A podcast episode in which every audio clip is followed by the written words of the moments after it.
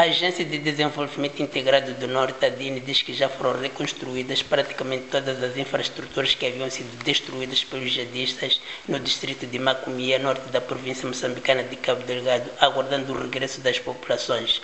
Mas analistas dizem que falta resolver as causas da guerra. A reconstrução de Cabo Delgado depois do conflito armado foi tema de uma conferência co-organizada pela Universidade Católica de Moçambique e o Observatório de Meio Rural, em que a ADIN, agência estatal, anunciou estar prevista para breve a reinauguração da maior parte dessas infraestruturas. O empresário Asif Osman diz, entretanto, que a solução para o conflito em Cabo Delgado não deve ser apenas militar, deve ser acompanhada por medidas econômicas e sociais, porque esta guerra provocou um verdadeiro drama humanitário. Estamos a falar de muitas vidas perdidas, famílias desmembradas, pessoas que perderam o pouco que acumularam ao longo das suas vidas. Portanto, eu acho que a sociedade moçambicana tem que se mobilizar e concentrar as suas energias para tentar atenuar o sofrimento destas populações. Macomia é dos distritos mais afetados pela violência jihadista no norte de Cabo Delgado e João Feijó, pesquisador do Observatório de Meio Rural, diz que se não forem tomadas medidas, sobretudo no domínio socioeconômico, as pessoas que regressarem poderão ser mobilizadas novamente pelos jihadistas. No seu entender, não é sustentável estar a alimentar indefinidamente mais de 800 mil pessoas.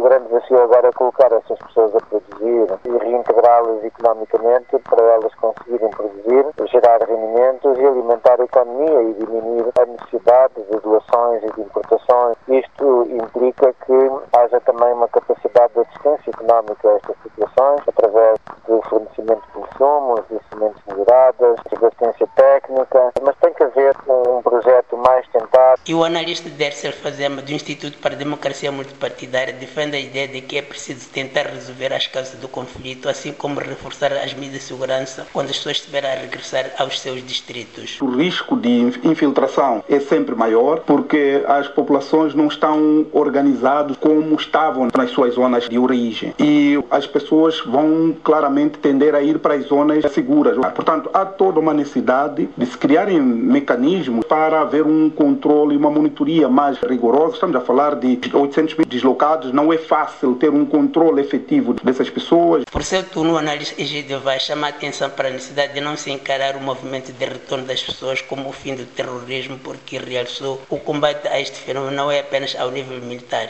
O terrorismo também combate ao nível das ideias, da mentalidade e, portanto, o Estado moçambicano tem que lidar as causas fundantes da radicalização. A sociedade precisamos de lidar e desde radicalizar as nossas mentes, mas obviamente que cabe ao Estado manter a estabilidade nos termos militares que nós conhecemos. E há quem questiona até que ponto Macomia e outros distritos são realmente seguros. A analista Egna Sidomo afirma que Macomia está seguro, mas isso não é suficiente. A segurança transcende a presença do militar. Segurança significa que as populações também, ao chegar, vão sentir-se ou estar integradas no sistema de segurança que já está a ser implementado. Então, não se trata simplesmente de pensar na segurança de forma restrita, como presença de militar. De Maputo para a Voz da América, Ramos Miguel.